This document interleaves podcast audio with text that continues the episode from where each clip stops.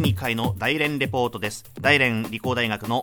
張小本先生と電話がつながっていますもしもし？早上好。早上好先生今日は中国の所得分配改革についてということですか？はい、そうです。はいお願いいたしますはい。この10月にですね、中国人一人一人の生活に直接関わる、えー所得分配体制の改革案は発表される予定なので、話題を読んでいるんですね。はいこの改革案は中国国家改発展改革委員会によって、えー実は8年前の2004年からも基礎を着手されたもので、その後、えー2010年と2011年2回にわたって草案を国務委員に提出したけど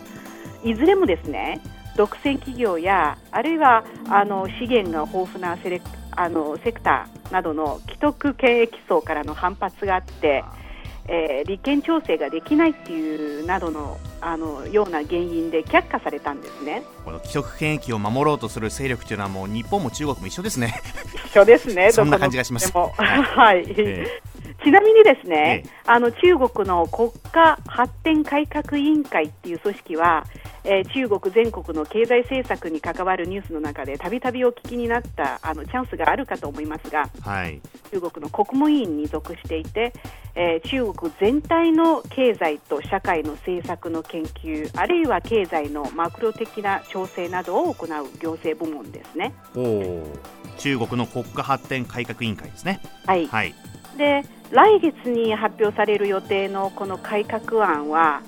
最低賃金、高所得層への課税また国有金融機関の幹部の給与など10の分野で改革案を提示していてでその目的は国内の所得格差を縮めて持続可能な成長を達成するためだというふうに言われています。所得格差を縮めっておっしゃいましたけど、今中国って貧富の差がものすごい激しいって話を聞いたことがあるんですけど。そうですね、おっしゃる通りです。えもうあの全国所得上位10%の層の所得、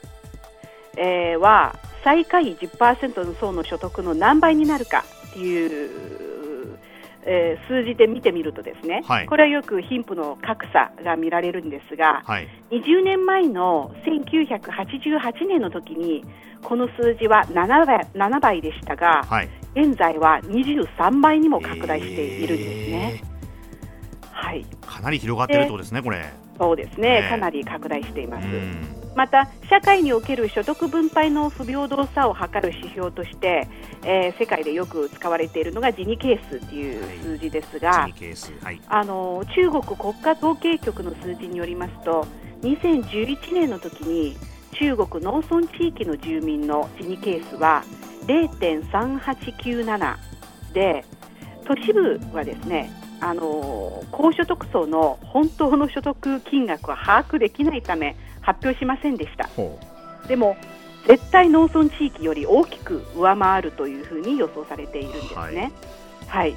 まあ一般的にはジニケースは0.4を超えると社会所得分配に問題があって、えー所得格差が激しいという原因で社会騒乱が起きやすいというふうに見られているんですうね社。会騒乱が起きやすいはい。おで、まあ、農村の地域では0.3897っていうふうになっていて、都市部はそれを上回るっていうふうに予想されているので、もしかしたら超えてるかもしれないですね。ねはい、先ほど申し上げましたのが、中国のあの貧富の差は都市部間の住民、あるいは住民間ですね、あるいは農村部の住民間の格差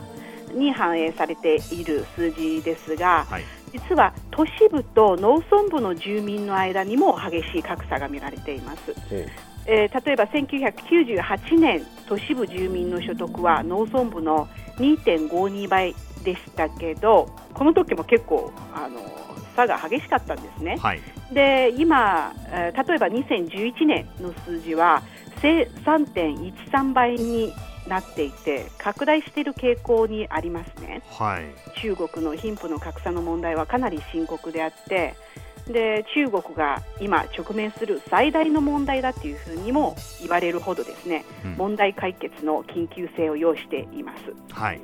で今回発表される予定の所得分配体制の改革案はまさに、えー、この所得分配の再調整の手段を通じてこういった格差の問題を改善しようとする法案ですね。はい、でも一方ですねあの中国の労働者とりわけ製造業の労働者の給与水準が低いっていうことが有名ですね。中国のあのこういった低い労働力コストを持って国際市場で競争にあの勝ち抜けている企業は結構ありますよね。はい、はい、そういった企業は所得分化分配改革に伴う最低賃金基準の底上げによって労働力コストが上昇してその経営はある程度影響されるのではないかという、えー、懸念する声もありますね。はい、まあでもいずれにしてもあのこの改革案は中国が前進方向に向かう評価すべき行動であって、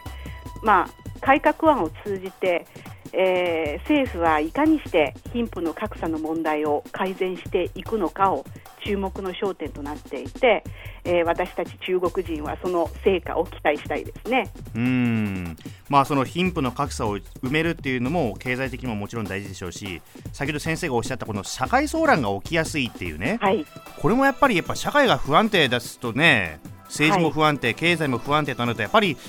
豊かな生活はやっぱ送れないですよね。そうですね。持続可能な成長が大事ですね。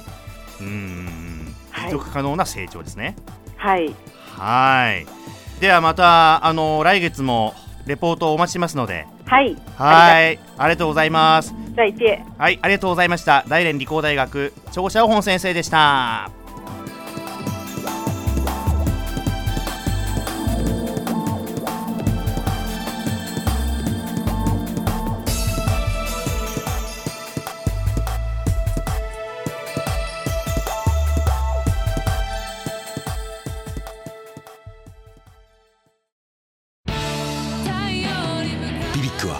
九州で生まれ